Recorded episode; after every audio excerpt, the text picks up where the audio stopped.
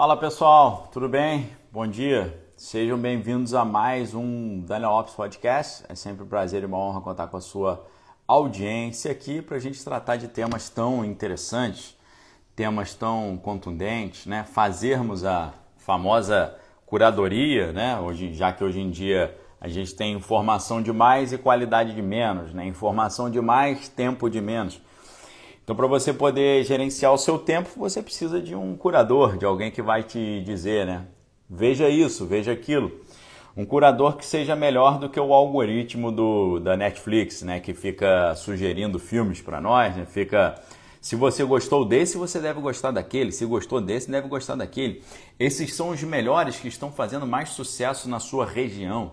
Aí você vai olhar, só tem groselha, né, pessoal? Então, e é claro que você precisa de um curador, não apenas para te falar, veja isso, veja aquilo, mas ele te ensinar como ver, como assistir, ok?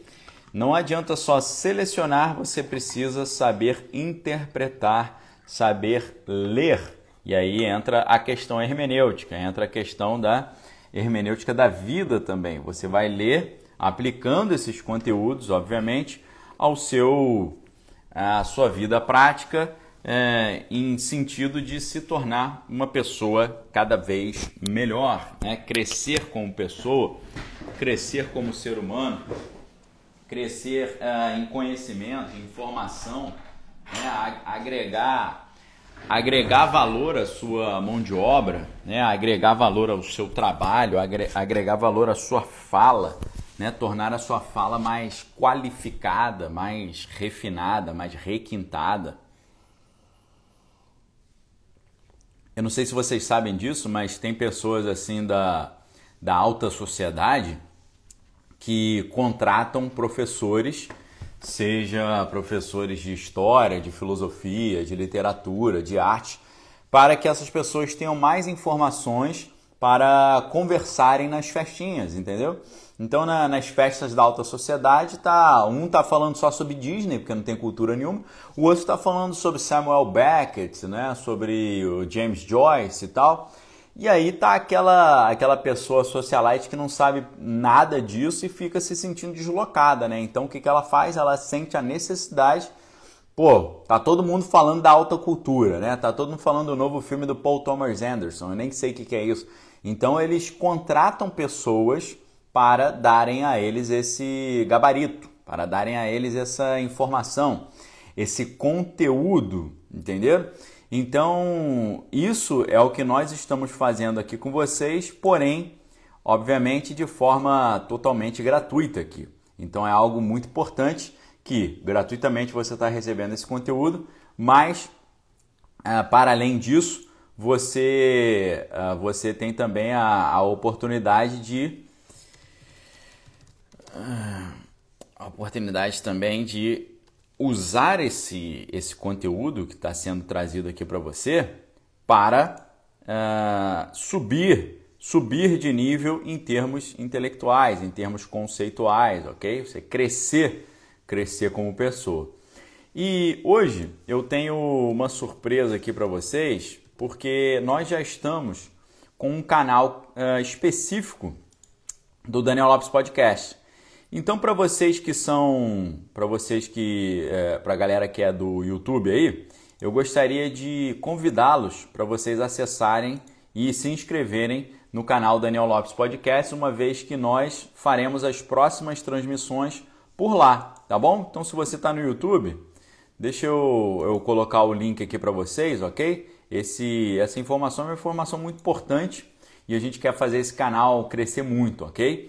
O canal se chama Daniel Lopes Podcast e ali você vai ter é, a oportunidade de acompanhar ao vivo com a gente a partir de amanhã, tá? Já a partir de amanhã nós teremos esse uh, teremos já esse canal novo aí, tá bom? Então tá aí para quem tá no YouTube, o link do canal tá aí para vocês, ok? O link tá aí, coloquei, é só clicar e já se inscrever, beleza? Obrigado aí toda a galera. Então, pessoal, hoje nós temos um tema muito legal. Hoje a gente vai falar de uma das séries mais interessantes aí brasileiras dos últimos tempos. Na verdade, pessoal, eu acho que essa é a série melhor série brasileira já feita na história, tá bom? Porque você tem uma equipe de altíssimo nível ali, você tem uh, na direção, claro que você tem, você tem três diretores, né? Mas um, um dos diretores, para mim, assim, é o cara que deu o charme na obra, que é o Carlos Manga Júnior, né? Então, o Carlos Manga Júnior nesse trabalho, nessa obra, faz um trabalho fenomenal, especial, ímpar né? trouxe uma estética totalmente distinta, apurada, refinada, requintada, assim, maravilhosa. Então, é um negócio muito interessante, muito maravilhoso e faz a, as produções nacionais subirem de nível, Isso, o negócio subiu completamente de nível, tá? O Fábio está perguntando, mas vai continuar no Instagram também? Pô, com certeza. Fiquem tranquilos, tá? A gente vai continuar no Instagram também. Só que em vez de nós fazermos no YouTube, no canal Desvendando Original, no YouTube será no canal do próprio Daniel Lopes Podcast, ok? Lá vai ser legal porque a gente vai trabalhar com as imagens, vai ser muito interessante, tá? Então vai ser bem legal. Então, para a galera que está chegando aí, já tem gente se inscrevendo, né? A Heloísa falou: ó, pronto, inscrição feita. Obrigado, Heloísa. Então lá a gente vai reunir exclusivamente esse conteúdo do, que a gente trata todos os dias aqui pela manhã, tá bom? Então conto com a, conto com a ajuda de vocês para a gente se inscrever lá no, no canal, no Daniel Lopes uh, Podcast, ok? Então é, é, muito importante a gente a gente ter essa a gente ter essa oportunidade, tá bom? Daniel Lopes Podcast, tranquilo?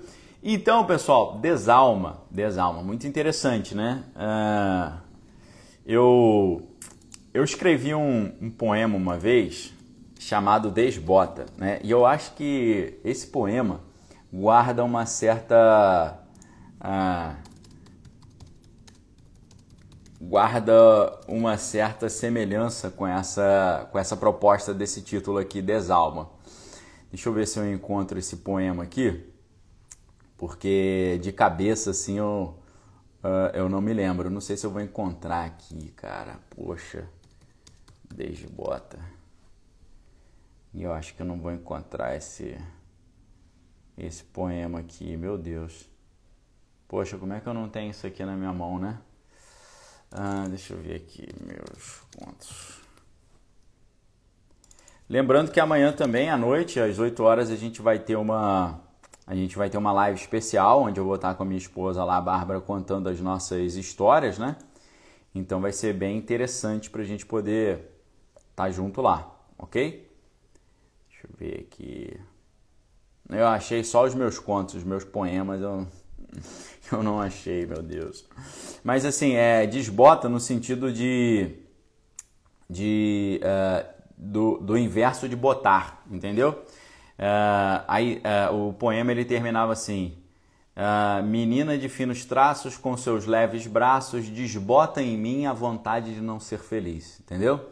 Então, assim, é, desbota no sentido de tem algo que está desbotando, mas não é no sentido negativo, é no sentido positivo, porque a, a, a, o fato de conhecer essa menina, que obviamente é minha esposa, né? Eu fiz um poema em homenagem a ela é, o fato de conhecê-la retira de mim a vontade de não, de não ser feliz, entendeu?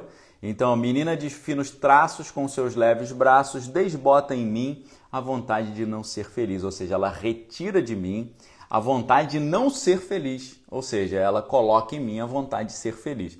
Então, des, desbota no sentido de botar e desbotar, né? Não é desbota no sentido de perder o brilho e a cor, é desbota no sentido de é, em vez de botar retirar, no sentido de retirar, entendeu? É poesia assim, né? A gente faz neologismo, a gente faz trocadilho com as palavras e tal.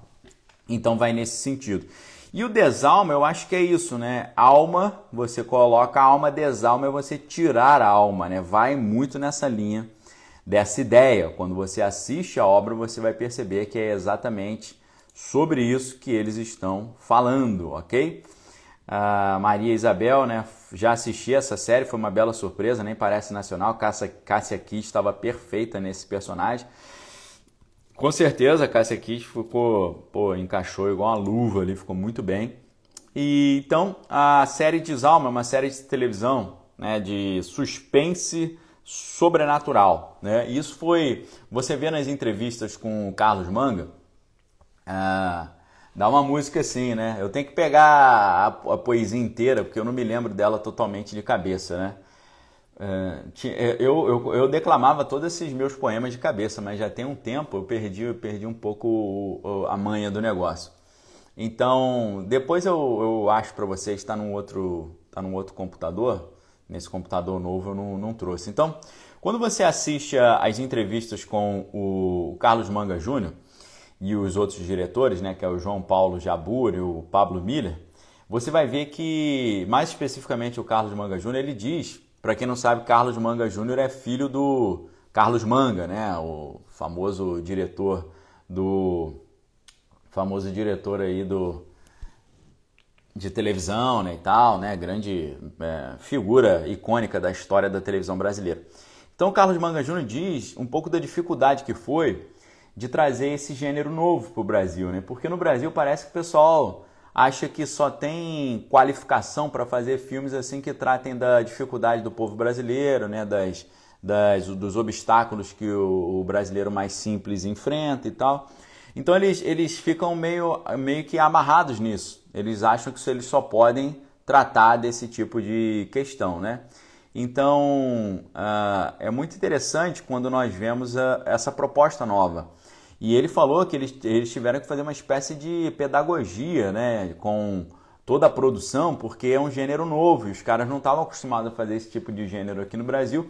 E pelo que eu vi pelas entrevistas, né, a, a própria proposta do Carlos Manga Júnior é criar espaço para que esses outros gêneros consigam acontecer no Brasil também. Então, em termos dessa relevância, foi um negócio muito importante, porque você abre um caminho, né, é, uma, é quase que uma, é uma proposta meio que de vanguarda, que abre caminho para que produções de outras naturezas, de outros enfoques, de outros gêneros, sejam realizadas no Brasil, porque o pessoal ficou na dúvida, né, se ia ter sucesso ou não, e graças a Deus ali teve um sucesso, né, mostrou que tem uma base de fãs ali, criou uma espécie de fandom, né, uma espécie de, de seguidores ali que são aficionados pela história, e é algo que novo, né? Infelizmente, o, a produção audiovisual brasileira ainda está, como eu disse para vocês, presa nesse paradigma de que a única coisa que o Brasil sabe fazer com relevância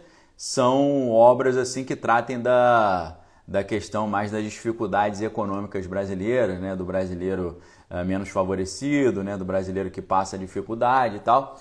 Então eles acham que isso aí existe uma espécie de, infelizmente, de um dogma né, na, na produção audiovisual de que só esse tipo de filme é o que o brasileiro sabe fazer, porque eu já ouvi muitas vezes eles falando assim, ah, mas é, filme de ação americano faz muito melhor, então não vamos fazer não, entendeu? Eles, é, existe esse cacuete, existe essa visão, existe essa, essa limitação, uma espécie de dogma uh, que vai preterindo ali a capacidade criativa e produtiva do audiovisual brasileiro. Então, Desalma tem essa função importantíssima de abrir esse leque e mostrar que é possível quando você tem pessoas que têm senso estético e têm qualidade de texto.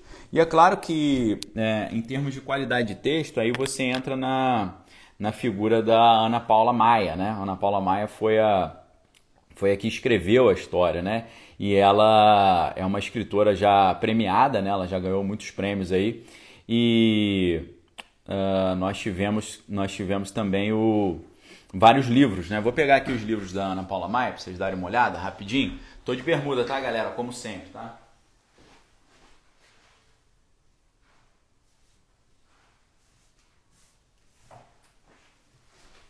Eu tenho praticamente todos os livros da Ana Paula Maia aqui. É, acho que eu não vou, não vou conseguir mostrar na ordem cronológica não, mas tem esse aqui, ó. De cada 500 uma alma, tá? Você vê que ela já tratava aqui de dessas questões de alma, né? A cada 500 uma alma. Muito interessante a história, né? E do conta sempre o Edgar Wilson, né? Que é o é o, o é o personagem, né, o protagonista principal dela, assim como a gente tinha aqui. Deixa eu pegar aqui para vocês. Cadê o cara? Tá aqui, ó. Achei. Valdeci tá na área aí, Valdeci gosta, né, quando eu pego as coisas na minha estante. É, assim como o Luiz, Luiz Alfredo Garcia Rosa, né, importante psicanalista, infelizmente falecido já, uh, ele, ele tinha um personagem principal que era sempre o Spinoza, né? O Spinoza era o grande protagonista, né? Porque ele gostava muito do filósofo Spinoza. Eu não gosto muito não. E a Ana Paula ela faz uma mistura, né, de Edgar Allan Poe, o Wilson, não me lembro exatamente quem é o Wilson. Então ela tem esse livro aí, A Cada 500 Uma Alma. Tem o livro Enterre os Seus Mortos, ok? São sempre histórias assim meio de suspense e tal. E o curioso, né, é que a Ana Paula Maia ela já ganhou, né, prêmio, vários prêmios literários. Ela, ela fez um feito inédito que ela ganhou o mesmo prêmio duas vezes, né, lá o prêmio São Paulo, né? E assim na terra como embaixo da terra, tá? Assim na terra como embaixo da terra, da Ana Paula Maia.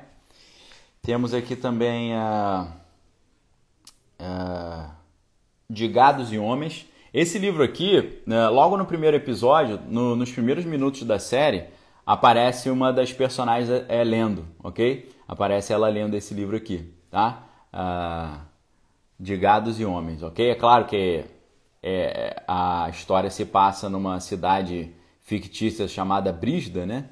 E essa cidade ela, ela é uma cidade que tem uma produção muito forte agropecuária, né? Então tem a ver também. Tem mais aqui o Carvão Animal, um outro livro também da Ana Paula Maia. E por último aqui nós temos o Entre Rinhas de Cachorros e Porcos Abatidos, ok? Tem muito isso também no Desalma. Desalma é quase que uma amálgama né, de todas essas outras histórias da, da Ana Paula Maia.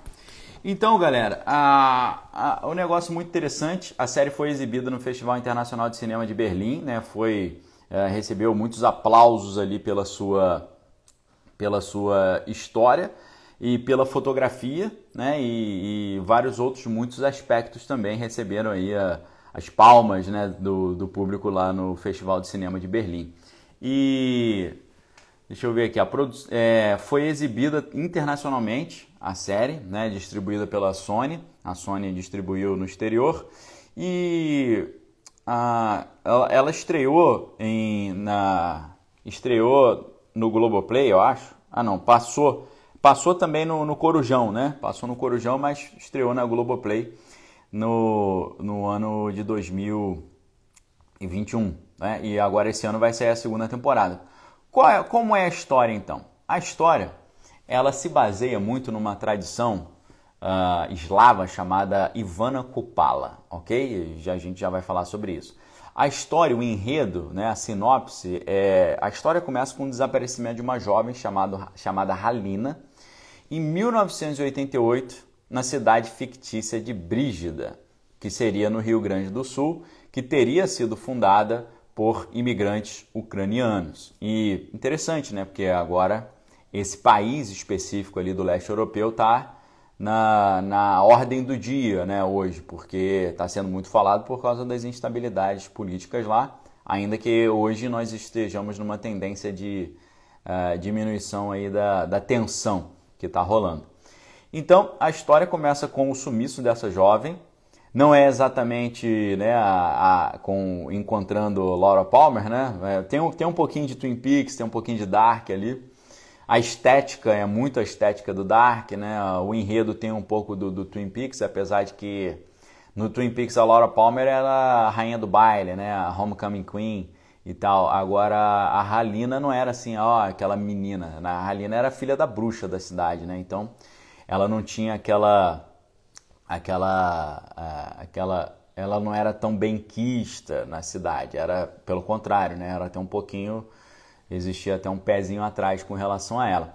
A Grace está lembrando que vocês podem nos ajudar a fazer a divulgação, o pessoal que está no Instagram tem um aviãozinho aí por meio do qual você pode divulgar aí, ok? O Redemoinho está perguntando quantos por cento dos livros você já leu na sua estante. Poxa, cara, eu devo ter lido aqui, sei lá, uns, uns 40%, entendeu? Tem muita coisa aqui que eu não li ainda, que é coisa de sem enciclopédias, tem coisas monumentais aqui, entendeu? Então, não foi uma quantidade tão grande, não. E a Sabrina falando que lá em Foz do Iguaçu tem uma comunidade ucraniana. Então, é muito interessante, né, quando a gente a gente mistura, né? A gente vê que o Brasil é essa grande amálgama, né, de culturas de de diferentes origens, né? Então isso é muito legal e vai, obviamente, fazer uma interseção com esse paganismo eslavo, né? Isso é muito legal.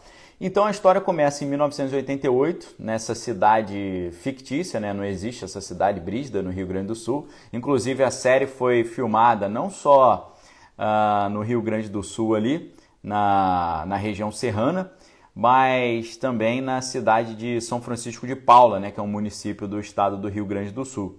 Também tendo, uh, eles usaram muitos prédios ali que estavam tombados pela, pelo conjunto arquitetônico do Patrimônio Histórico Nacional, referente à colonização italiana né, e não ucraniana. E a gente isso né, no município de Antônio Prado, né? Antônio Prado também é localizado na Serra Gaúcha, né? Então é a cidade é, tem o maior acervo arquitetônico tombado pelo Instituto é, de, de, do, do Patrimônio Histórico, né? e aí já referente à, à, colonização italiana, não ucraniana, ok? Tem muitas cenas também que foram gravadas em Santa Catarina, no estado do Paraná, no próprio estado do Rio de Janeiro, principalmente na cidade de Teresópolis também, algumas cenas foram ali gravadas, tá bom? Então, uh, o enredo vai tratar disso, né? Desse, desse sumiço da Halina, que aconteceu em 1988 na cidade fictícia de Brígida, no Rio Grande do Sul, que havia sido fundada por imigrantes ucranianos, ok? E aí, na época desse desaparecimento, o desaparecimento aconteceu exatamente na celebração dessa festa, chamada Ivana Kupala, uma festa de origens pagãs, né? E ligadas aos famosos ritos de fertilidade. Hoje, quem acompanha aqui o Daniel Lopes Podcast está muito bem informado sobre o que, que significam os ritos de fertilidade. Você que acompanha o meu trabalho sabe muito bem o que isso envolve. Vem dos tempos da, da Grécia Antiga, né, relacionada às festas do deus Baco, né, do deus do vinho. Por isso também tem vínculo com a ideia de Baco, Bacana, Bacanalias, Bacanal, rito de fertilização realizados ali em meio de orgias, né, ou aquilo que eles chamavam de seminários, né? Seminários era uma inseminação de todo mundo, né? Então cultos de fertilização que acontecem desde o do mundo antigo do Oriente Médio, né, com os cultos ao deus Baal, né? Baal significa senhor e ele é o, senhor ou marido, né, o esposo, né? O Baal era o esposo de quem? De Astarte, né, ou Astarote. Então, Baal era aquele grande deus da fertilidade, né? Que o pessoal praticava ali é, é, bacanais no, no, nos campos, pra, achando que assim estavam transferindo fertilidade para os campos, ok? Então, um pouquinho nessa linha, né? A, a, a, festa de Ivana Kupala vem um pouco disso, é uma festa que existe, né? A Ana Paula Maia ela não inventou isso, a Ivana Kupala existe, ela tirou tirou dessa, dessa cultura eslava, né? Então, durante essa festa, acontece esse sumiço da menina, né? Então, a Ivana Kupala é uma festa, né, do rito de fertilidade que foi depois incorporado ao calendário cristão ortodoxo, né, que é da igreja russa. E uh, 30 anos depois, né, o que, que acontece? Né? Quando, eles, quando eles fizeram essa festa e a menina sumiu, é, a, a, celebração foi interrompida. A celebração acontece lá no hemisfério norte, na época mais ou menos assim do, do verão. Né? Então ele é uma festa mais assim de calor, então eles mergulham nos rios e tal, né? Uma coisa mais do, das épocas quentes, né? E o que a gente vê é que quando essa menina some durante esse evento, o evento é suspenso. Mas 30 anos depois eles decidem voltar com a história. E é claro que vai dar problema de novo, né? Você vê aí na, na estrutura do roteiro, você vê uma semelhança muito grande com Dark, né? Dark também existe um ciclo, né, que vai acontecendo e esse ciclo que vai acontecendo ele, é, ele envolve ali um sumiço, né? As pessoas somem, você sabe, né, que tem uma espécie de portal ali dentro de uma caverna. Então, é, eles decidem depois de 30 anos voltar com a festa, ok? E aí eles, uh, eles voltam com essa festa, né? Que essa festa na Europa ela é realizada na virada do dia 6 para o dia 7 de julho, né? Julho aqui está frio, mas lá é o ápice do calor. Então essa, essa situação que aconteceu do sumiço da menina fez com que a festa fosse banida do calendário oficial da cidade. Só que 30 anos depois a festa é retomada, só que na, durante a preparação da festa o, o, o a, a, coisas estranhas voltaram a acontecer. Tá? Obrigada Grace aí que colocou, uh, ajudou a colocar o tema de hoje, tá certo? Desalma, metempsicose eslava. Obrigado. Então, uh, acontecem ali, é, começam a acontecer coisas estranhas, né? E você vai descobrir que ali na cidade tem uma a mãe da Halina que sumiu, né? Que é a Raya Lakovic, que é a Cássia Kiss. Ela é uma bruxa da cidade, né? Como se fosse ali uma benzedeira, uma taróloga e tal. E as pessoas vão lá consultá-la e você vai ver que existia um enorme, é, uma enorme relação entre famílias, entre pessoas, uma espécie de é, triângulo amoroso ali também. E às vésperas dessa que é a noite mais escura do ano, né? É, segundo a tradição, a, essa é a noite mais escura do ano, quando as almas da, das, das trevas têm o poder de caminhar sobre o mundo dos vivos, né? Mais ou menos uh, os ritos, os, os ritos de Eleusis na Grécia são exatamente assim, né? Quando o Hades ele permite que seja aberta ali as portas do, da mansão dos mortos. Tem a ver também com a, a festa do Samhain, né? Que é o, o Samhain ou o Halloween, né? Halloween também vai um pouco nessa linha, né? De abertura do mundo dos mortos com o mundo dos vivos.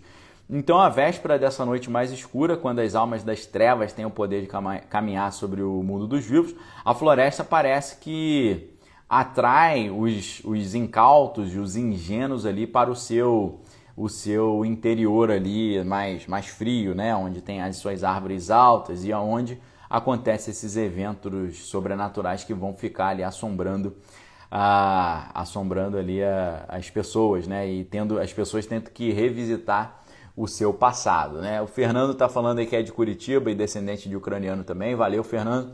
Então fica ligado aí, tem a ver com a história aí do seu, do seu povo, né? A minha história já é diferente, né, pessoal? Meu, uh, minha família, de par de pai, já vem de outra matriz, né? Meu pai é da Galícia, né?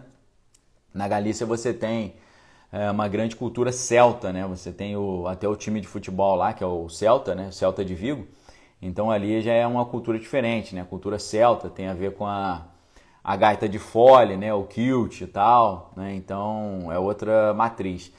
Agora, a noite de Kupala, né? O que, que é isso, né? A noite de Kupala ou Ivana Kupala, né? É um feriado eslavo, né? Tradicional que geralmente é comemorado nessa época aí de junho e julho, né? Onde Uh, na, na, na, Polônia e Eslováquia é 23, 24 de junho, mas nos países mais orientais, né, de acordo com o calendário juliano, é, é celebrado entre os dias 6 e 7 de julho, assim como na região ucraniana, russa e na Bielorrússia.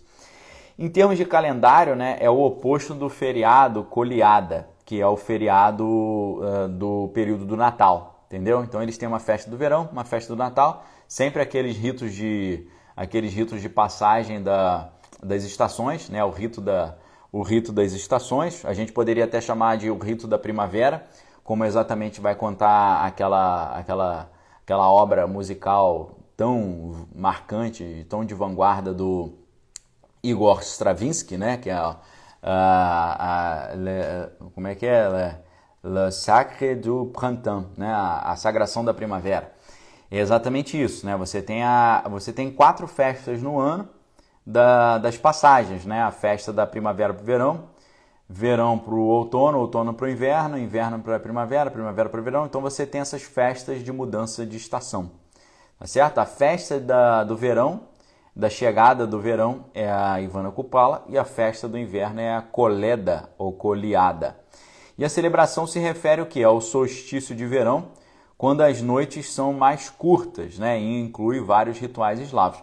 Parece que tem uma, uma certa contradição aqui, porque quando você pensa em solstício de verão, são noites curtas e não, não noites longas, né? Mas na história da Ivana Kupala seria a noite mais longa. Então parece que foi uma adaptação que foi feita ali na história, né? Então o que, que eles fazem nessa festa original? É, eles, eles colhem ervas, acendem fogueiras e mergulham no rio.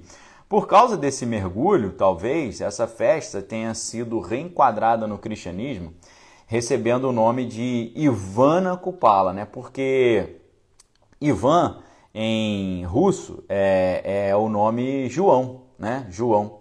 E Kupala, muitos vão dizer que se refere à palavra banho, né? Então seria o banho de João, obviamente algo relacionado ao batismo. Então tem a ver com a ideia do mergulho, mergulhar na água, porque era verão, né? É, mergulhar, sair, né? como se fosse um novo nascimento e por aí vai. Então, uh, existe uma outra linha que diz que Kupala vem da, da expressão kump, que é do proto-eslavo, que significa um encontro. Então, seria um encontro com o João, né? E essas, essas festas né, podem ser é, reinterpretadas né, com o batismo de João, com a ideia de imersão total na água. No entanto, é importante a gente observar que a tradição da, da Kupala é anterior à cristianização da Europa, né? Então, ela foi adaptada depois e restabelecida né, como tradição cristã, tá? Então, é importante a gente ter esse, esse aspecto. Agora, é, é muito importante a gente observar também que quando você vê uma festa desse, nesse sentido, que está falando sobre talvez morte e ressurreição, e essa festa associa com a ideia do, do João, né? Você vai ver que o, o João ele foi adotado por muitas correntes místicas, né? Porque estou fazendo um link aqui, né? Ivana Kupala, que seria o mergulho de João, ou o encontro com João, ou meramente um encontro, né? Porque era só Kupala o nome, depois virou Ivana Kupala. Ivan é João em russo. Então, é, de onde vem é, essa, essa atração mística pelo apóstolo João? Vem porque você tem uma passagem muito misteriosa na Bíblia em que Jesus uh,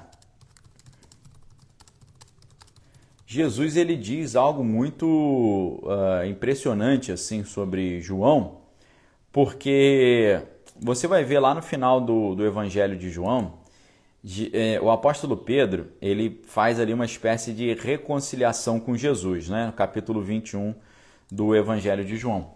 Você vê que Jesus fala, Pedro, tu me amas, Pedro, tu me amas e tal, beleza. E aí, uh, Jesus é, aí ele fala, pô Senhor, você sabe que eu, que eu te amo e tal. Aí Jesus fala, então apacenta minhas ovelhas. E Jesus diz, a gente está lá no, em, na, na Bíblia, Evangelho de João, capítulo 21, versículo 18. Jesus continua dizendo, é, deixa eu trocar para a nova tradução na linguagem de hoje, peraí, que aí a gente vai ter uma, uma leitura mais tranquila, né? Então Jesus é, vira para ele, né? É, Toma conta das minhas ovelhas. Quando você era moço, você se aprontava e você ia para onde você queria. Mas eu afirmo a você que isso é verdade. Quando você for velho, você estenderá as mãos, alguém vai amarrá-las e o levará para onde você não quer ir. E ao dizer isso, Jesus estava dando a entender sobre o modo que Pedro iria morrer.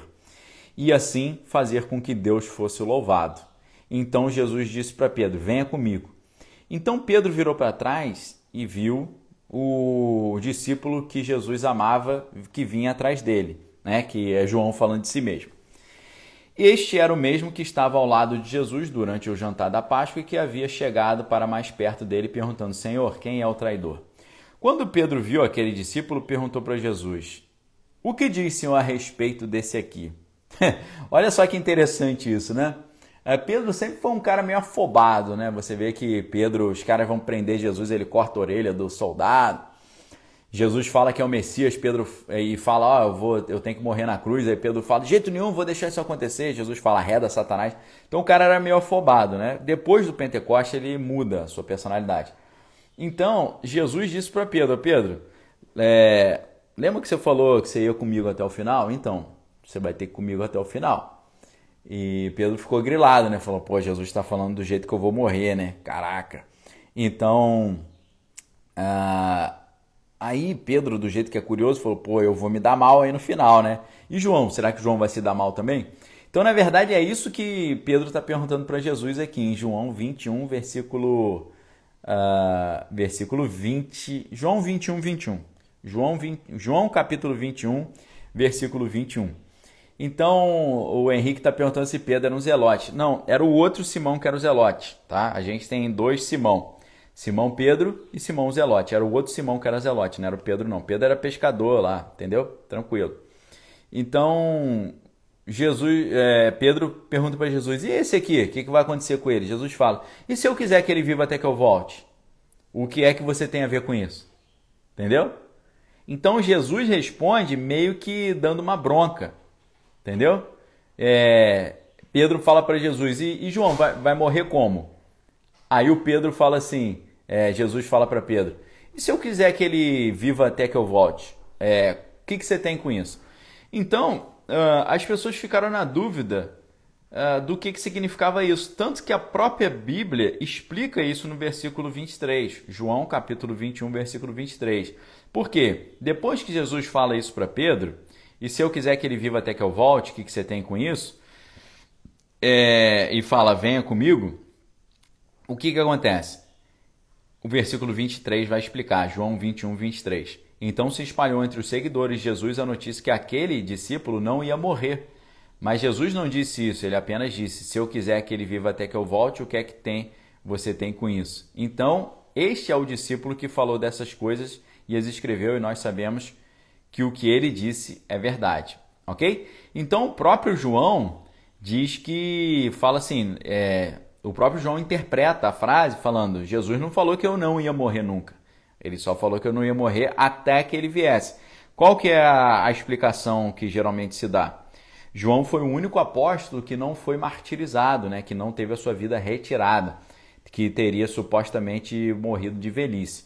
Porém, as correntes místicas interpretam essa passagem como se fosse denotando que João simplesmente não João não não morreria nunca. Então, monta-se toda uma, uma, uma lenda em cima disso, dizendo que João ele foi iniciado nas artes mágicas, ele descobriu o segredo da imortalidade, e esse segredo da, da imortalidade estava relacionado com o misticismo, com cultos gnósticos, né, com sabedoria ocultista, com a alta magia. Então, uh, João seria uma espécie de, não apenas de patrono dos ritos gnósticos, como a própria maçonaria, né? O apóstolo João tem uma grande importância na maçonaria, mas uh, não só isso, João seria também o pai dos, uh, de uma corrente vampírica, né? O João seria, o João não teria morrido porque ele virou um vampiro, né? Ele descobriu que assim poderia atingir a imortalidade. Então a festa da Ivana Kupala coloca essa ideia do mergulho na água e conecta o apóstolo João ali com essa questão da da fertilidade, da purificação né, e dessa questão mística. Além disso, na festa de Ivana Kupala, você tinha também ah, a, aquele negócio de saltar sobre as fogueiras, pular por cima da fogueira. Né? Isso a gente tem aqui na festa de São João também. Lembrando, ó, poxa, obviamente, né? A festa de São João, que acontece aqui no Brasil, que é uma herança portuguesa, europeia, as festas de, de festas juninas ou festas é, joaninas, né? Porque vira São João. As festas de São João, elas acontecem na mesma época que a Cupala, né? Que é a Ivana Cupala, que é o mergulho de João. Então, assim, o que, que tem no São João? Negócio é pular fogueira também. E na Ivana Cupala também tem, porque a pular sobre as chamas da fogueira seria uma, uma prova ritual de bravura e fé. Né? E, por exemplo, um casal apaixonado de mãos dadas que pula sobre a fogueira e não consegue completar o salto de mãos dadas é um sinal de que é um casal que não vai ter muita prosperidade, tá certo? Então, as, as meninas também colocavam coroas de flores assim nos lagos, nos rios, né, para tentar prever a fortuna do seu relacionamento romântico e tal os homens que podem tentar pegar essas guirlandas de volta na, na esperança de capturar o interesse dessa, dessa menina que colocou ali. E também uh, existe uh, uma lenda né, de que a Ivana Kupala é a véspera das samambaias florescerem. Nós sabemos que a samambaia é uma flor que não dá, é, uma, é, uma, é um vegetal que não dá flor, né? Então samambaia não, não produz flor, né? Agora dizem que tem uma lenda, né? Que nessa época a samambaia ela florescia e tal. Então a história de Vana Kupala é muito interessante mas ela está relacionada a esses ritos gnósticos antigos, né, do culto à fertilidade, que era envolvia aquelas danças também ao redor da fogueira, né, que é o horovod, né? O horovod é esse tipo de dança que era conhecida também na Rússia como karagod, tanok ou krug, né? Esse negócio de rodar em volta da, das chamas, né? Hoje o pessoal da Wicca faz muito isso ainda porque esse negócio de rodar tem a ver com, a, com o que eles entendem como as energias da Terra e você faz um vortex, né? Como se fosse um túnel energético, né? Você, você faz como se fosse um túnel e lança aquele negócio para cima, né? O Aécio está lembrando também, né, que Uh, tem a questão do Santo Antônio também, que é o casamenteiro e tal, também tem relação com essas tradições. Vejam que, na verdade, né, isso é um grande sincretismo, né? essa ideia do São João acende a fogueira do meu coração, pular a fogueira, olha a, cro... olha a cobra, o casamento. Essa festa junina é uma festa pagã de rito de fertilização, entendeu? Não tem nada a ver com o cristianismo. O cristianismo ele fez um sincretismo em cima da, de tradições pagãs eslavas que têm origem também na, na antiga Grécia, né? com os ritos, os ritos geleuses, né? os ritos geleuses e os cultos, os cultos dionísicos, né? que eram bem sinistros, para não dizer outra coisa, né? bem é, diabólicos, se a gente poderia, pudesse dizer dessa forma. Então, uh, é muito interessante a, a, a série ela incorporar essa, essas, esses elementos, né? Tanto que é, a, você vê isso muito claro, obviamente, na, na obra do, do Stravinsky, né? No Stravinsky você vê esse lado bem ritualístico, ritualístico né? Porque a, a palavra é, em russo, né? Não era exatamente a sagração da primavera, era o ritual da primavera que é exatamente essa, esse ritual de Ivana Kupala, né? Então, ah, você tem ali era um balé, né? Que a, a música foi composta pelo Igor Stravinsky e a, a coreografia foi feita pelo Vaslav Nijinsky. Porém, quando você vê a concepção da cenografia, né, e do balé, o balé já foi feito pelo famoso né, mestre do balé russo Sergei Diaghilev, né, para e eles apresentaram isso na companhia, uh, no, uh, apresentaram essa, esse grande balé no Teatro dos Campos Elíseos em Paris em 1913, né? E foi um negócio muito inovador porque uh, você tem ali, claro, é, várias inovações da estrutura rítmica, né? Os timbres, o uso de dissonâncias que levou até o Leonard Bernstein, que é o grande, né? Não só uh, maestro, mas também compositor e pianista, né? Foi um grande maestro, compositor e pianista norte-americano. Ele disse, né, que de, depois de décadas, né, a, a, a peça a Sagração da Primavera do Stravinsky ainda guarda ali as melhores dissonâncias que alguém poderia ter imaginado e as melhores assimetrias e politonalidades já feitas, né? Então, muito legal isso. E a, a sinopse da história é muito curiosa porque a Stravinsky escreve uh, a história, né, dizendo que o, na introdução uh, tem, você tem ali a, a celebração da primavera, e uma, você tem uma senhora idosa que começa a prever o futuro, tá certo? Começa ali a fazer previsões. Você vê já a semelhança com a personagem da Cássia Kiss na, na série Desalma, né? E você tem ali as, as jovens que chegam, vindas do Rio, né? elas estão ali no Rio, mergulhando no Rio, e começam a realizar a dança da abdução. Dança da abdução. E elas dançam o Korovod, né, que é o círculo da primavera, que é essa esse vórtex de energia aí feito pela em contextos ritualísticos, né? Então a, começa ali a, o que eles chamam de ritual das tribos rivais. As meninas se dividem em do, dois grupos diferentes e você tem uma procissão que é liderada ali até aí tem a chegada do, do coro dos anciãos, como havia na Grécia antiga e aí vem um sábio ali que começa a, a pausa o ritual e abençoa a terra, e aí começa a dança passional, né, que vai santificar a terra. As jovens começam a andar em círculos ali, fazendo uh, os seus jogos ali misteriosos. Uma das jovens é selecionada aleatoriamente, sendo pega duas vezes nessa roda e é, é glorificada como uma espécie de a escolhida, né, como uma espécie de dança matrimonial. E depois essas jovens vão invocar ali os ancestrais né, do, do povo e a jovem escolhida é confiada aos cuidados dos do o, o, o grupo do, do, dos anciões ali que são sábios, né? E é, o que acontece, né? Eu não sei se vocês conhecem essa história, mas a jovem que é escolhida, ela dança até morrer. Ela vai dançando até morrer e na presença ali dos anciões, na grande do que eles chamam dança do sacrifício.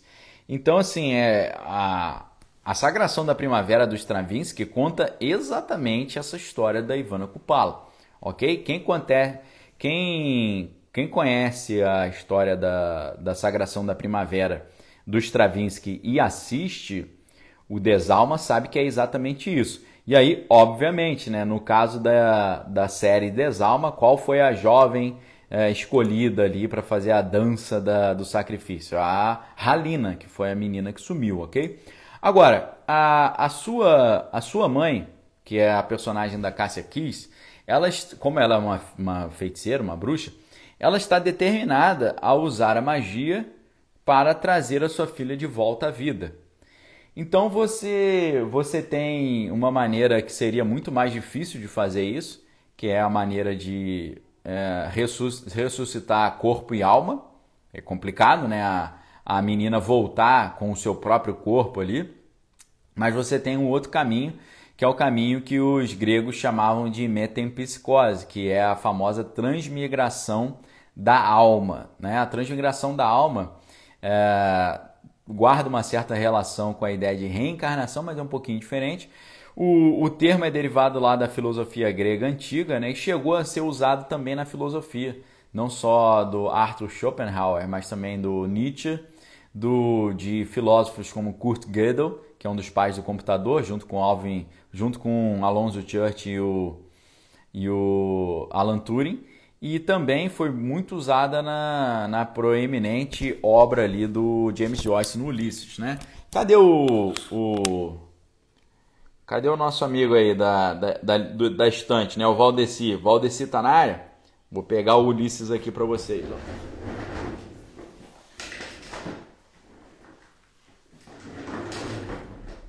ó. O Ulisses aí do James Joyce, tá? Mas o Ulisses do James Joyce, essa tradução é do Antônio Ruais, aquele que fez o dicionário Ruais. Mas você, o ideal é ler em inglês, né? Porque o James Joyce ele fez, ele fez uma obra totalmente inovadora, recheada de neologismos, né? E além disso, você tem também, já que a gente está falando de James Joyce, você tem esse sim tem na minha livraria do James Joyce, que é o retrato de um artista quando jovem. Tá aqui, ó. Uma uma edição muito legal que foi feita pela editora Sétimo Selo. Vale a pena, tá? Retrato de um artista quando jovem, James Joyce, editora Sétimo Selo, tá na minha livraria, ok? Obrigado, Michele, falando que a estante é linda, valeu. Vocês estão vendo, você está aqui no Instagram, você está vendo só um pedaço, tá? Essa estante ela é, ela é bem maior do que ela parece. E então, uh, a mãe da. A, a personagem da Cássia Kiss, que é a mãe da Halina, ela vai pensar uma maneira de trazer sua filha de volta à vida por meio da magia, né?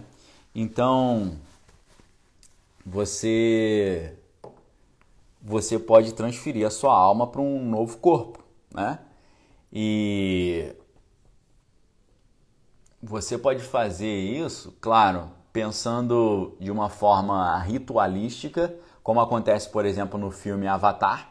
No filme Avatar, uh, a alma a consciência, aí já não se fala mais em alma, se fala sobre consciência, né? Quando você está num, num contexto científico, é a mesma coisa, mas você fala a partir de, de, de ciência, né?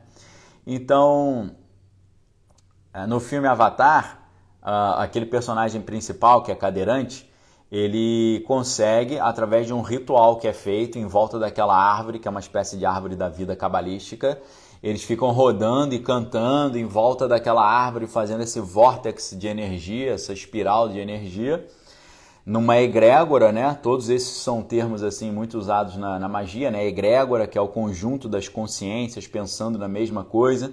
A egrégora, ela pode, se ela conseguir concentrar a sua energia, eles conseguem produzir tulpas, né? Ou forma pensamento, formas de pensamento ou tulpas, ou tátivas, né? Como se fala na Índia, é você criar um ser a partir da consciência, né? Então, usando no filme Avatar, usando esse vórtex de energia, essa questão ritualística, né, o canto e tal, eles conseguem transferir e definitivamente a consciência do protagonista, que é um ser humano cadeirante, para um corpo, uh, um corpo alienígena, ok? Então, uh, você pensa assim, né? Uh, você pode fazer isso de forma ritualística, mas hoje você já tem várias correntes da ciência que querem fazer isso de forma científica, né? A, a, você, em vez de você fazer a transmigração da alma dentro de um contexto religioso, você faz a transferência da sua mente para a máquina e da máquina para o novo corpo. Isso está aqui no livro do Jaron Lanier, tá? O cara que eu sempre falo nesse livro aqui, Who Owns the Future? Tem em português esse livro, mas eu não me lembro o nome em português. Que é do Jaron Lanier. O Jaron Lanier foi o cara que criou a ideia de realidade virtual. Tá? Foi ele que criou essa ideia. Ele é um dos grandes engenheiros da Microsoft. E nesse livro aqui tem um, um interlúdio, uma espécie de pequeno capítulo chamado Limites são para os mortais, que é o sétimo interlúdio do livro, onde ele vai falar exatamente que ah, ah, limites são para os mortais, das redes sociais à imortalidade. Então ele vai dizer que a inteligência artificial ela, ela vai levar a humanidade à, possi a, a, a, possibilidade estranha da, da própria imortalidade física, né? Então, eles já estão trabalhando com esses problemas, de que se a pessoa não morrer, o mundo vai ficar lotado, e se ele ficar lotado, como é que eles vão fazer isso? Tá bom? Profeta Geek está lembrando que no filme Corra eles fazem a transferência da mente, fazem uma cirurgia de transplante, transplante cerebral é exatamente o que a gente viu antes, ok? Então vocês vão entender por que, que eu escolhi esses filmes para tratar nessa semana. A gente começa com Quero Ser John Malkovich, tratando exatamente sobre atingir a imortalidade, transferindo a sua alma para dentro de um outro corpo. A gente tratou de Corra, que é uma adaptação quase do Quero Ser John Malkovich, que é uma cirurgia de transferência da alma.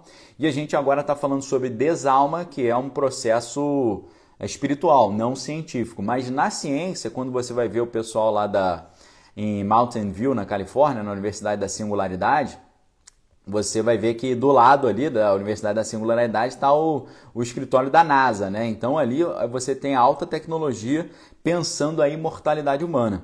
E você vê que eles já estão trabalhando hoje com, a, com o problema que isso vai trazer, porque se as pessoas viverem mil anos, vai ter muita gente no planeta Terra.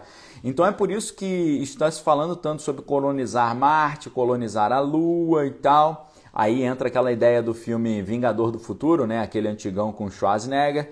Então eles já estão falando, o que, que a gente vai ter que fazer? Vamos ter que levar as pessoas para morar no espaço? Vamos ter que, é, que... Como é que a gente vai dar conta de todo mundo morando no planeta Terra? É, já estão falando sobre encolher as pessoas, né? Aquele, aquele filme Minha Pequena Grande Vida, né? Que é com Matt Damon, que eles falam de pessoas encolhidas. Isso é realidade. Os caras estão. Eu não estou falando que eles estão encolhendo as pessoas, mas eles estão estudando isso, né? E uh, lá no Vale do Silício, então, eles vão dizer que os grandes magnatas da ciência eles vão ser super-heróis imortais. Quem está falando isso é o é o Jaron Lanier, cientista no livro Who Owns the Future. O meu amigo Beto Marins aí botou uma mensagem aí, deixa eu dar uma olhada na mensagem do Beto aqui. Bom dia a todos, não encontramos uma aula e live dessas em nenhum lugar, só aqui. Valeu, professor Daniel. Obrigado, Beto, valeu mesmo, tá? Muito obrigado pelo apoio. Realmente é um tipo de conteúdo assim que eu amo. E como eu sou consumidor desse tipo de conteúdo, eu não acho esse conteúdo em lugar nenhum. Também acho que a gente só tem esse tipo de coisa aqui no Daniel Podcast. Por isso que é tão importante, pessoal, vocês me ajudarem a compartilhar isso Porque quanto mais isso crescer, isso me der condições de melhorar, mais a gente vai ter conteúdos novos. Se a gente ficar com o negocinho minguadinho e tal, uh, ah, para mim vai valer mais a pena fazer outras coisas, entendeu? Por isso que eu conto muito com a ajuda de vocês para divulgar isso, fazer isso chegar às pessoas, porque se a gente tiver mais pessoas assistindo, a gente tem condições e recursos, obviamente, de reinvestir nesse projeto e tornar esse projeto um negócio completamente revolucionário, tá bom? Profeta que está lembrando que Black Mirror tem um episódio da terceira temporada que faz isso. Cemitérios virtuais para as almas de quem deixou o corpo físico, exatamente. Tem muito a ver com aquela dicotomia que nós falamos sobre a diferença entre anjos caídos e demônios, né? O anjo caído ele tem o seu corpo espiritual, o demônio ele perdeu o seu corpo espiritual, exatamente quando como Sauron quando na passagem lá da história do canto de Beren e Lúthien no Silmarillion, Sauron é amassado e esmagado pelo grande cão Huan. E o, o Sauron, para não morrer, ele decide abandonar seu, o seu corpo e se transforma numa alma penada em busca de novos de um novo corpo para ele poder habitar. Então, uh, nessa busca do, do seu novo corpo, ele precisa de um instrumento para com, fazer com que ele seja capaz de colar o seu uh, o seu corpo, a sua alma no novo corpo, tá bom? E para fazer isso ele usa aquele um anel, né? Aquele anel para todos governar e tal, que a gente conhece na história do Senhor dos Anéis. A Ávila está perguntando como identificar uma transmigração quando alguém diz que viu um ente morto em outra pessoa ou animal. Então, partindo do princípio que isso fosse é, real, a transmigração da alma seria uma pessoa que de repente muda a personalidade e uma pessoa que sabe coisas que não teria como ela saber, seriam memórias uh, trazidas de, dessas, dessas vidas passadas. Né? Só que hoje a gente tem um argumento assim que uh, compete um pouco com essa ideia de transmigração da alma, né? com essa ideia de reencarnação, que é a ideia da que é a ideia da memória genética, né? Porque pessoal, esse negócio de memória genética existe, cara. E eu existe, eu vou dar uma prova clara para vocês aqui. Eu tenho uma mania de dormir muito estranha, tá? Eu geralmente eu durmo de lado, eu deito de lado e ou eu durmo de, de lado de braço cruzado, ou eu durmo de lado com o braço para trás das costas, tá? É um cacuetezinho meu, tá? Eu durmo com o braço para trás das costas. Quando o meu filho nasceu, o Danielzinho, logo nos primeiros dias, né, quando a gente foi para casa, é, ele dormia todo dia assim. Ele dormia deitado de lado com o braço para trás. E, e, e, era um negócio tão estranho que a minha esposa começou a ficar grilada. Ela falou: será que ele tem algum problema no braço, no ombro? Eu falei: acho que não, acho que ele está reproduzindo o meu cacuete, né? Porque ele não me viu dormindo assim. Não foi uma, uma, um comportamento aprendido através da observação. Não tinha nem como ver, né? Porque quando, ele tá, quando eu estou dormindo, ele está dormindo também. Então, assim, é um negócio que não tem explicação. Eu, graças a Deus, eu não tenho nenhum problema no braço nem no ombro. E, e eu uso, sempre usei muito meu braço e meu ombro por causa do surf, né? Então sempre funcionou muito bem. E eles dormia na mesma postura que eu dormia. Um negócio assim impressionante. Eu só tenho como dizer que isso é memória genética, tá certo? É, é um, uma, um proceder que, sei lá, passou de alguma forma, existe de alguma forma, não sei exatamente como explicar isso. O Ludiero colocou uma mensagem aqui: Bom dia, Bom dia, pastor. Ontem é, comentei sobre os soldados brasileiros, ouvi um comentário velado numa rádio sobre troca de corpos de haitianos com os brasileiros usando o voodoo. É, exatamente, cara. É assim, você. É, isso aí não dá para brincar com isso aí, não, tá? Agora, você tem um, um grande estudioso de Harvard, né, que é o Poxa, eu esqueci o, o nome dele. Uh, the Serpent and the Rainbow, A Serpente e o Arco-Íris, ok? É o nome desse livro do Wade Davis. Wade Davis escreveu esse livro, The Serpent and the Rainbow. Pessoal, eu. Ah, não sei se vai dar tempo de contar essa história se tem a ver com o assunto, mas são tantas histórias. Eu escutei é, uma vez um tinha um programa de rádio, pessoal, tinha um programa de rádio que era, ele era uma espécie de podcast também, que esse programa desapareceu. Eu, eu, agora eu vou pedir uma ajuda de vocês. esse programa tinha entrevistas assim, as entrevistas mais loucas que eu já vi na minha vida. O nome desse podcast era WOTU, tá? Era um programa de rádio que você conseguia baixar os arquivos. Era antes de existir podcast. Era um programa de rádio. E o, esse podcast, ele se chamava Worlds of the Unknown, tá certo? W-O-T-U. Eu já procurei isso assim e eu, eu tinha certeza, eu, eu baixava isso no meu computador. Vocês acreditam que eu olhei meus HDs antigos, meus computadores antigos, meus notebooks antigos, eu não encontrei esse, esses episódios? É um negócio muito estranho, tá? Obrigado, Profeta Geek. Então, uh, esse WOTU é a sigla Worlds of the Unknown, Mundo do Desconhecido, World of the Unknown. Nesse, nesse programa, eu escutei uma vez, eu não me lembro se era uma entrevista com Wade Davis, mas só pode ser, porque falou que era um antropólogo de Harvard, foi fazer uma pesquisa no, no Haiti e tal. O que, que acontece? O... Eu, eu só posso imaginar que seja ele, tá? O, o Wade Davis. Esse cara, e sabe aquele uh, overachiever, aquele cara que vai profundo nos assuntos? O que, que o Wade Davis fez? Ele foi para o Haiti e ele não só foi lá como um, um uh, como um pesquisador acadêmico, mas assim, é, como um pesquisador acadêmico super dedicado, o que, que ele fez? Ele arrumou um jeito de se infiltrar nas sociedades secretas haitianas, onde são produzidos os zumbis. Ele foi fazer uma pesquisa antropológica sobre essa questão dos zumbis e ele. Ah, o que, que ele fez? Para ele. Para ele conseguir fazer essa pesquisa, ele entrou na sociedade, conseguiu ser aceito na sociedade secreta deles, né? Mais ou menos o que o Indiana Jones faz, né? Você vê o Indiana Jones, ele quer, sei lá, encontrar a arca perdida. Ele vai no profundo, ele vê o mundo espiritual, ele entra no, no sobrenatural, né? O templo da perdição também. Você vê lá no Templo da Perdição um plano né, para que a deusa Kali, que é a esposa de Shiva, pudesse voltar para a nossa dimensão e dominar o mundo e tal. A questão da, da última cruzada, né, o cálice, ele se envolve com o sobrenatural, né, bebe o cálice e tal. Então o Wade Davis, ele, não vou dizer que ele é um Indiana Jones, mas guarda uma, uma certa semelhança. O Wade Davis, ele então, eu não sei exatamente se essa entrevista era com ele, mas só pode ser.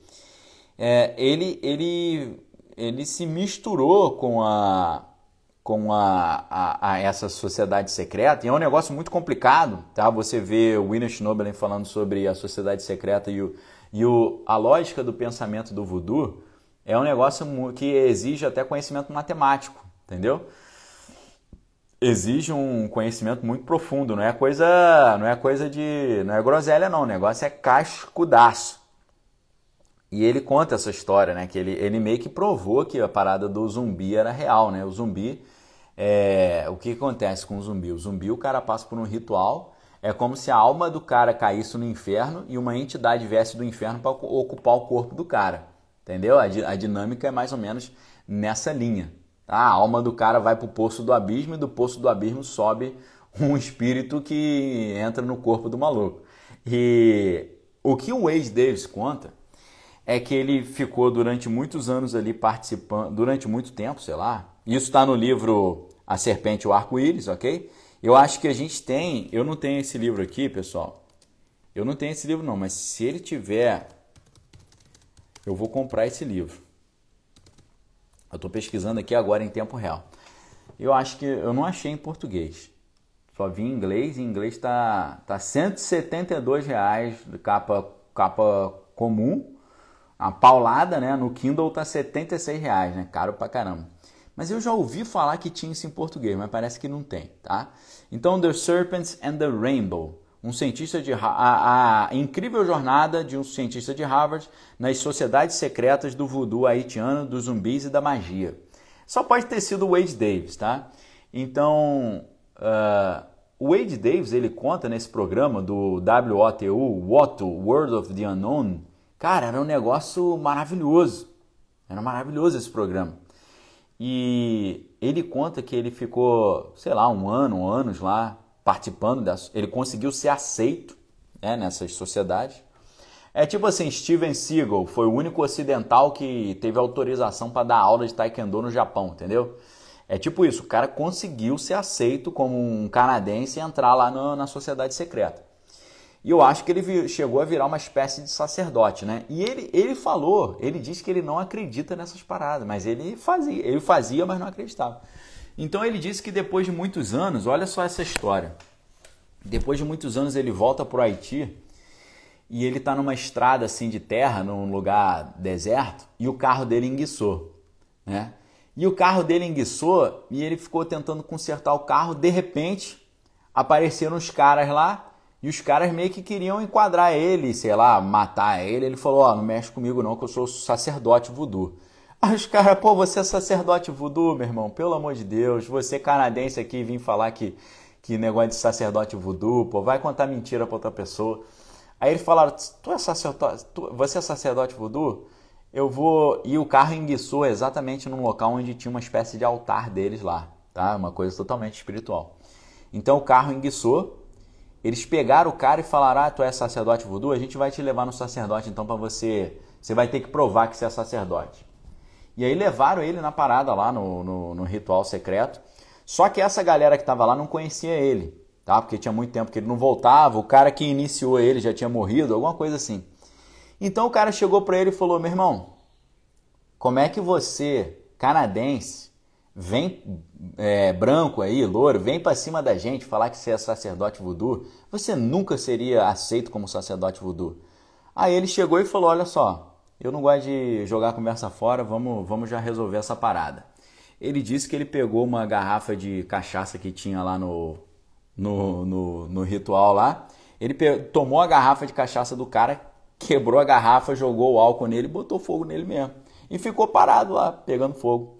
E pegando fogo e o, não acontecia nada com ele. Ele ficou paradão lá, e o fogo consumindo, consumindo, ele paradão. Os caras falaram, pô, desculpa aí, a gente. Agora a gente viu que você realmente é do nosso time, pô, seja bem-vindo e tal. Tá precisando de ajuda com carro? A gente vai, a gente conserta o carro para você, entendeu? Então, assim, histórias loucaças. Loucaças, entendeu? realmente é um negócio muito louco, né? A Adriana tá lembrando, né, que a Amazon tem uma cláusula apocalipse zumbi nos termos de serviço, né, pra galera procurar. Então essa ideia de, de assim, ah, o fogo não me queima, eu sou bonzão e tal, você, você que, você que quer saber mais sobre isso, dessa ideia, ah, eu passo pelo fogo e o fogo não me queima porque eu sou do fogo. Lembra do Twin Peaks, Fire Walk With Me? Aí essa dica aqui, tá, pessoal? Quem quiser pesquisar vai ter que ler isso aqui, ok? Quem não conhece isso aqui está deixando de entender o que está acontecendo no mundo e está deixando de entender os filmes que você está vendo, ok? Você precisa conhecer isso aqui, não vou nem falar o nome, tá? Todo mundo que está vendo aí já sabe, beleza? Então, assim, é... o zumbi ele tem um pouco essa dinâmica também, né? Já que a gente falou de Haiti, zumbi tem esse negócio de transmigração de alma. Mas o que acontece no Desalma é claro que a, a mãe da Halina ela não é uma cientista, ela é uma bruxa, então ela vai tentar trazer a sua filha de volta através de recursos mágicos espirituais. Mas eu digo para vocês, a magia e a ciência estão totalmente sintonizadas, tá? Totalmente. É aquela mesma história, a magia é a ciência que é de alto nível que a gente não entendeu ainda. É exatamente isso, não tem para onde correr, ok? a, a galera já. A galera tá perguntando qual é o nome do livro. O Marcos colocou aí, o Profeta Geek, todo mundo colocou o nome do livro aí, tá no chat aí, tá, pessoal? Então, lembrando aqui, deixa eu fazer um. Deixa eu fazer um recado aqui pro pessoal que está no YouTube. Galera que está no YouTube, a partir de amanhã nós vamos transmitir uh, as lives no YouTube, já no canal do, do Daniel Lopes Podcast, tá bom? Amanhã nós vamos começar a transmitir no YouTube as lives já no canal do Daniel Lopes Podcast. No Instagram vai continuar do jeito que tá, tá bom? A Paty está falando que não conseguiu ver o título. Deixa eu colocar aqui. Uh, o Profeta Geek aí me ajudou, tá bom? O título, o título do livro tá, tá fixado aí embaixo. Então, para quem está no YouTube, galera do YouTube, vocês estão no YouTube no canal Desvendando Original. Se inscrevam agora no Daniel Lopes Podcast, ok? O link está aí para que você possa acompanhar a partir de amanhã as transmissões por lá, tá bom? A Ellen Rodel, que é, é, membro aqui do canal, muito obrigado, Ellen, por ser membro. Ela está falando que o livro A Serpente e o Arco-Íris está disponível por 299 reais na estante virtual, pela Entre Livros de Campinas. Então, eu sabia que tinha esse livro em português, mas uh, você vê que ele está esgotado e para comprar está caríssimo, né? Obrigado, Ellen. Valeu mesmo pelo apoio. Tá bom? Então, galera, o que, que vai acontecer no. O que, que vai acontecer no Desalma? A mãe da menina que sumiu, que obviamente, né, depois eles descobriram que ela foi. Tiraram a sua vida, né, ela, ela não, não morreu, ela não. É, inclusive, um dos jovens foi preso por causa disso. A mãe dela vai tentar trazê-la de volta à vida através da magia e através dessa transmigração da alma, ou seja, a alma dela passar para um, um corpo de uma outra pessoa. Mas para isso, essa outra pessoa tem que estar dentro de um contexto ritualístico também. Tá bom? Então, esse que é o grande detalhe aí. Tá certo? Então, galera, vale a pena assistir. Tem uma série de conexões interessantíssimas e é muito bem feita. Como falaram, nem parece que foi feita aqui, porque é de uma qualidade muito grande. E também você tem ali uma direção primordiosa, primor, é, primorosa, perdão, primorosa, e você tem também uma, uma espécie de trabalho de vanguarda, uma vez que esse trabalho está propondo que o Brasil se abra a produções que não sejam única e exclusivamente daquele negócio de mostrar as dificuldades financeiras do povo brasileiro. Né? É, o, o, o audiovisual brasileiro se abrir também para o suspense sobrenatural, ok? Então tem uma relevância inacreditável, tá? Sabrina está perguntando aí, vou, vou responder aqui sim, ok? Botei aqui para vocês por escrito no YouTube. O Ludiero Antunes está falando assim: ao há tempo vi sobre um soviético era que retirar o experimento de um soldado e colocar num muito complicado. O pior é que não consegui mais achá-lo. Acho que hoje já pode fazer isso com os corpos humanos. Então, pessoal, o, o que o pessoal está fazendo hoje, uh, o que a galera está fazendo hoje, a gente só pode imaginar, porque esses projetos são classificados, né? são secretos, então é um negócio complicado. Agora, uh, tem uma outra história, eu ia encerrar agora, Tá? Eu ia encerrar agora, eu preciso muito, como eu falei para vocês, eu estou escrevendo um livro novo, eu preciso entregar isso, já passou a data e eu tenho que parar e sentar para escrever. Mas tem uma história muito interessante que eu queria falar para vocês que faltou aqui, já que a gente está falando de transmigração da alma. Tem um filme que conta uma história baseada no Aleister Crowley, que vai falar exatamente sobre isso. E o nome do filme é Chemical Wedding, casamento químico. E eu vou perguntar para vocês, vocês vocês já ouviram falar numa banda chamada Iron Maiden, né? Já ouviram falar, né? Iron Maiden é uma banda que, né, fala sobre conteúdos que não são muito pentecostais não, né? Que não são muito de Deus não. Então, a, você, você sabe que o vocalista do Iron Maiden é um cara chamado Bruce Dix, é, Bruce Dixon, né? E o, o Bruce, uh, o Bruce Dickinson, Bruce Dickinson, ele, ele escreveu o roteiro de um filme sobre o Aleister Crowley. Você sabia isso? Sabia disso? Bruce Dickinson escreveu um roteiro de um filme sobre o Aleister Crowley chamado Chemical Wedding, o casamento químico.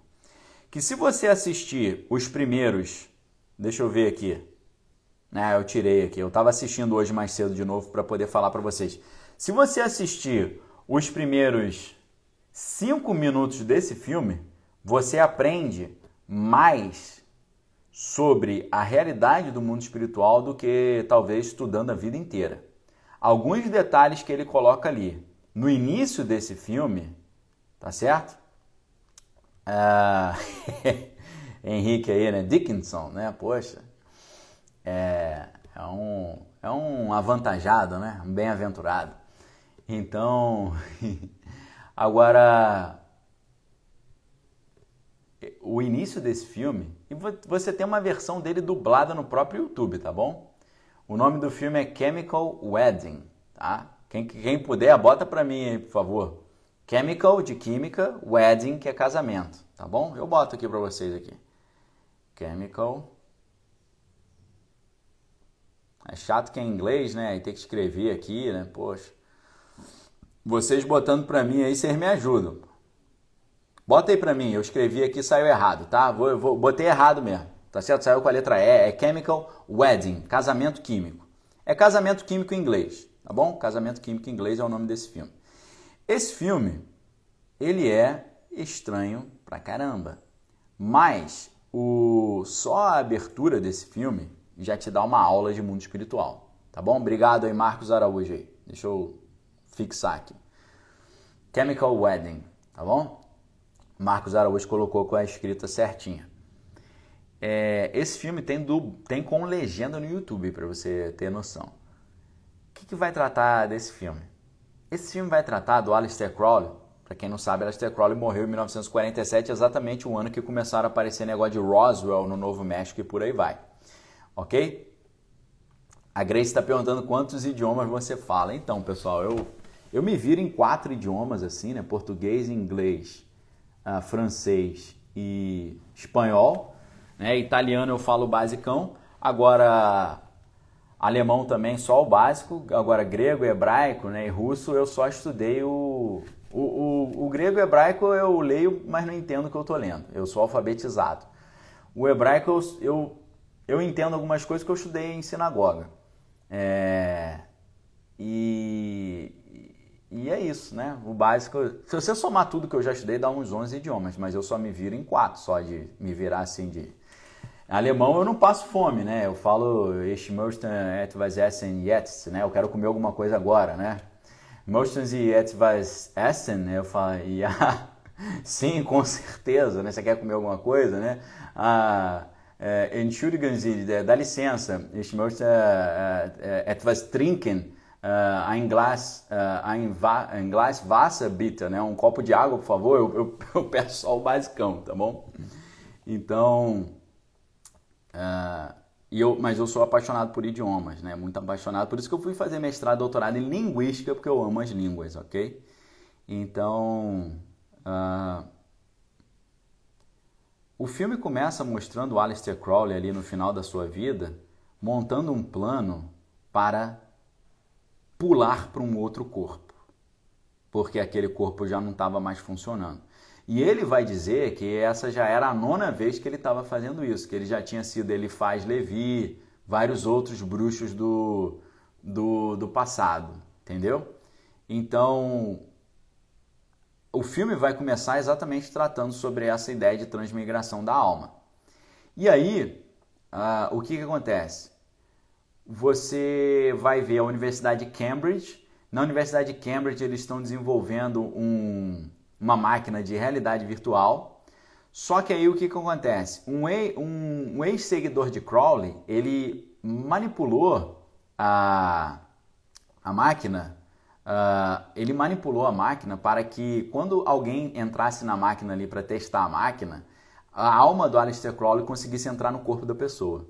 Né? Então, ao entrar nessa máquina de realidade virtual, o professor Oliver Haddo, que é um estudioso moderno de Cambridge, ele se torna possuído pelo espírito do infame ocultista Crowley, porque o programa da máquina foi corrompido ali por um ex-seguidor de Crowley, né? E ressuscitado então 50 anos depois após a sua morte, Crowley começa suas práticas ocultas novamente, buscando uma noiva escarlate com quem ele possa se casar em uma cerimônia oculta e produzir um Moonchild, que é um filho divino, ok?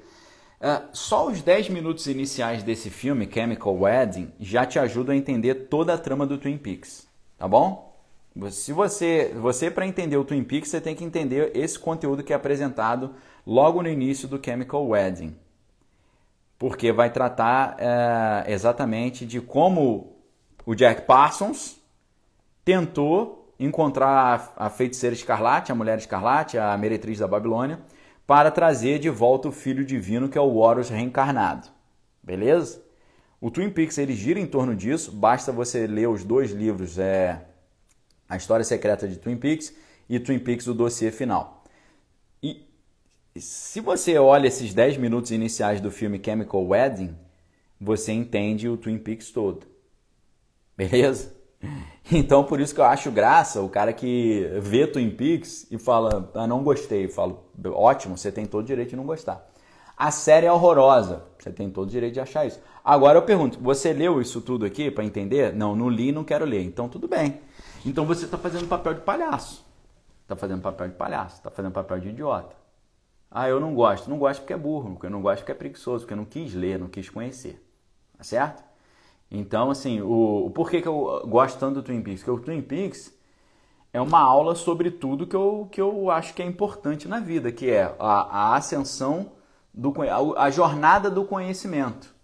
Você começa estudando matemática, física, química, biologia, depois vai estudar sociologia, antropologia, filosofia. É, na filosofia você vai estudar metafísica, que é a, a ontologia e a epistemologia. E depois você, se você for estudando, se você chegar na, na, na, na física quântica, se você chegar na física teórica, você vai chegar no, no, no paradoxo de Thoma, você vai chegar lá na equação de Dirac, você vai chegar na, na ação fantasmagórica, né, que é o entrelaçamento quântico, você vai chegar no, na matéria escura, você vai chegar na, na matéria inteligente, você vai chegar no fóton, no, no, nos quarks, né, no, nos bósons, você vai chegar no boson de Higgs, que é a partícula de Deus, você vai entender o que é o wormhole, que é o buraco de minhoca do John Wheeler, você vai entender toda a teoria lá do Kip Thorne relacionada aos buracos negros, você vai entender que o universo é muito mais estranho do que a gente imagina e a gente só conhece 4% do universo. Então, você vai entender que aquilo que a, a Bíblia falava 5 mil anos atrás, os caras da física estão agora começando a entender.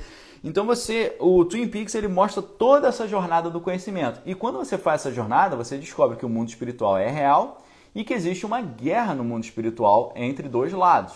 E um lado está querendo implementar o reino de Deus e o outro lado está querendo implementar o reino do anticristo. E toda a cultura, toda a cultura que nós temos hoje, é, o cinema, a literatura, as artes, tudo está tá funcionando para a implementação do reino do anticristo, não do reino de Deus. Porque o pessoal de Deus acha que o cinema é do demônio. O demônio fala, obrigado, vocês deram o cinema para mim, então eu vou, só eu vou fazer filmes propagando a minha visão de mundo, tá bom? Então, pessoal, o famoso tripé, cultura, ciência, espírito, ok? Com esse tripé, você entende tudo do mundo, protege a sua mente e não é enrolado por ninguém, ok? É isso que é o meu desejo de passar para vocês, tá bom? Então, hoje aqui, eu, a, a, sugestão de hoje é a série é, Desalma, vale a pena, é muito legal. Eu fiz uma assinatura da Globoplay só para assistir a Desalma e já ia cancelar, mas aí fiquei sabendo que agora em março vai, vai chegar a nova temporada, então vou, vou segurar mais um pouco a minha assinatura. E dever de casa para amanhã, nós vamos falar amanhã sobre o filme nós, que é do Jordan Peele, que vai falar exatamente sobre essas histórias todas também, tá certo? Então, dever de casa para amanhã, o filme Nós. Mas antes da gente tratar do, uh, da gente encerrar, eu gostaria de convidá-los a me ajudar a divulgar né, o trabalho. Então você tem aí, vou tirar os comentários rapidinho para você dar um print. Nesse momento você pode dar um print aí na, na tela e compartilhá-la no seu, no seu, nos seus stories no Instagram e colocar lá, é, me marcar e falar, poxa, é legal, vale a pena e tal. O Redemoinho tá falando um filme bom para você conhecer, é um livro bom para você conhecer. Obrigado aí, Redemoinho, pela dica. Um livro bom para você conhecer é Tronos sobre Tronos do Davi Rebolo.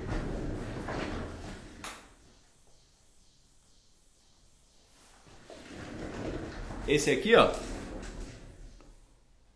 Obrigado, tá? Eu, eu conheço o livro e conheço o Davi Rebolo também. Valeu pela dica, tá?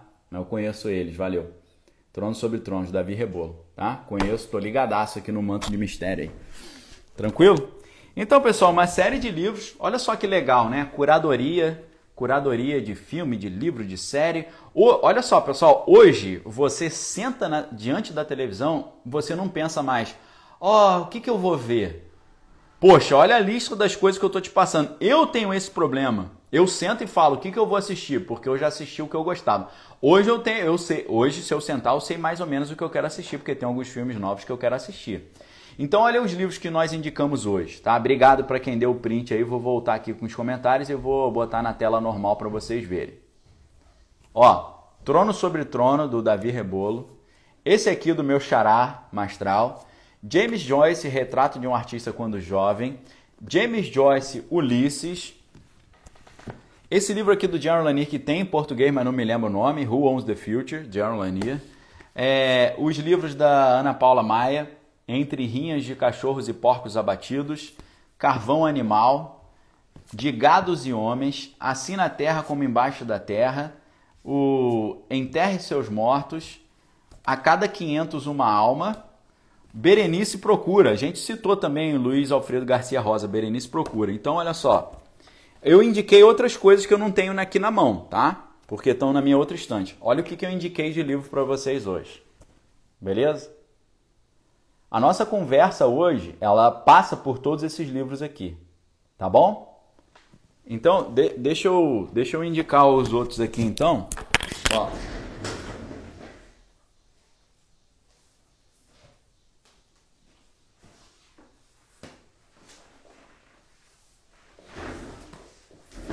Aqui, ó. Eu mostrei o volume 1. Esse aqui é o volume 2. Aí tem mais esse aqui, tá? Tem mais esse aqui. Tem mais esse aqui. Tá bom? Só do meu xará. Só do meu xará mastral. Beleza? Então, olha só. Dever de casa aí pra você, ó. Tá bom? Tem muito mais coisa que eu falei. Quais foram os outros que eu citei? A História Secreta de Twin Peaks, o Twin Peaks Dossiê Final, A Serpente e o Arco-Íris do Wade Davis, ok? Então, pessoal, eu vou falar uma coisa para vocês. Eu não, eu não conheço nenhum podcast que, que te dá umas dicas tão legais assim. Existe isso? Não existe. Agora, se, se eu chegar aqui e entregar para vocês duas horas da minha vida tendo um livro para escrever, e tendo vídeos para fazer, e tendo aula para gravar, e você não me ajudar a compartilhar isso, fica difícil para o meu lado, tá bom? O, o Daniel Lopes Podcast ele tem que crescer e tem que crescer rápido, porque eu estou entregando essa energia toda para vocês de graça aqui. O que, que eu estou pedindo para vocês? Pague uma assinatura? Não. Só vou te dar isso se você me pagar. Nada disso. A retribuição que eu preciso de você é você comentar com as pessoas e chamar as pessoas para assistirem isso aqui todo dia às 8h15 da manhã. Tá bom? Eu preciso disso. Eu preciso que vocês tragam os seus amigos para cá. Tá bom? Isso não é um pedido, não. É, uma, é um comissionamento. Tá? Isso aqui é uma convocação. Por quê? Tem tanto podcast e live groselha aí que bate 5 mil, 10 mil pessoas ao vivo. A gente está com 230 pessoas num canal e 129 no outro. Eu preciso botar 500 pessoas aqui, no mínimo, todos os dias para começar. Para no meio para o final do ano, a gente está com 5 mil pessoas ao vivo. Tá bom? Então eu preciso da ajuda de vocês. Para isso, é muito importante vocês também me seguirem lá no Spotify. Tá bom? Por quê? Quanto mais esse trabalho crescer, mais ele vai me dar recursos para eu poder investir nisso. Então eu quero comprar câmeras novas, microfones novos, contratar pessoas novas, ter um estúdio novo. Tá certo? Eu preciso disso. Então eu preciso da sua ajuda. A retribuição é essa, ok? Deus abençoe vocês. Que a graça do Senhor Jesus, o amor de Deus, as consolações do Espírito Santo estejam com cada um de vós, não só hoje, mas para todo sempre. Dever de casa para amanhã, o filme Nós. É um filme excepcional, excelente, vai tratar de assuntos assim importantíssimos e vai fazer uma conexão gigantesca com vários outros filmes, séries e livros, tá bom? Deus abençoe vocês, um forte abraço e a gente continua aí todos os dias às 8h15 da manhã, se Deus assim o permitir. Obrigado, Bianca, pelo apoio ao canal. Um abraço a toda a galera do YouTube também. Galera do YouTube, vocês precisam se inscrever no canal do podcast, tá bom? Bianca Camargo, obrigado. No YouTube, a, a, partir de amanhã no YouTube a gente vai transmitir no Daniel Lopes Podcast, tá bom? Não mais no Desvendando Original, porque eu quero concentrar esses assuntos num canal específico, ok? Fique com Deus, examine todas as coisas, tem que é bom. Até mais tarde, daqui a pouco tem vídeo aí Vídeo importantíssimo no meu canal no YouTube. Quando o vídeo estiver pronto, eu coloco a divulgação aqui no, no Instagram também, tá bom? Fiquem com Deus. Pessoal, um abraço. Até mais tarde, se Deus assim permitir. Valeu!